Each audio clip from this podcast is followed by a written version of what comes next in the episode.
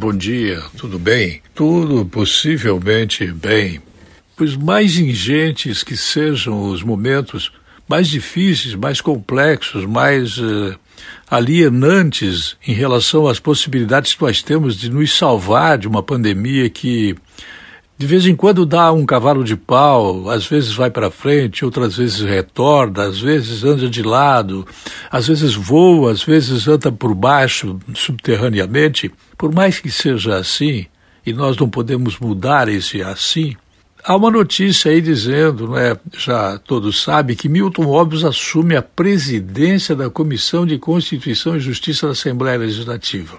É uma das primeiras vezes que um empresário é, que é multinacional, que tem associação corporativa com uma empresa estrangeira, que tem visão de mercado, que tem visão de conjunto, que tem uma experiência inédita, que tem monte, uma quantidade inacreditavelmente grande de capacidade para olhar o mundo não a partir do próprio umbigo, ele assume essa comissão.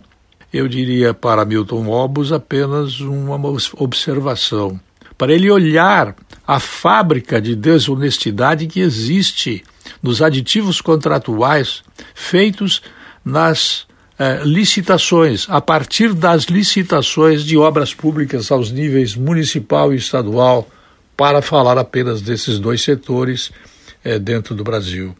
A licitação é vencida por uma empresa e logo em seguida ela faz eh, muxoxo e diz que não vai continuar a obra porque a obra não tinha um projeto específico, o projeto executivo não veio, porque é preciso mudar o preço e em seguida o preço da obra ele duplica, triplica, quadruplica muitas vezes. Uma vergonheira, uma coisa incestuosa, incrível que haja isto ainda nos dias de hoje. O empresário Milton Obos, que é, é o casamenteiro de PT, MDB com PSD, ele pode salvar a sua guarda, ele pode salvar a sua campanha, ele pode fazer uma porção de coisa interessante dentro dessa comissão, se ele quiser. Vamos ver se ele vai ter visão de conjunto, visão de Brasil, visão de Estado, ou se ele vai ter uma visão olhando as coisas a partir do próprio umbigo. Eu espero muito do empresário Milton Obus, que é deputado estadual e que tem ambições políticas, como todo político possui.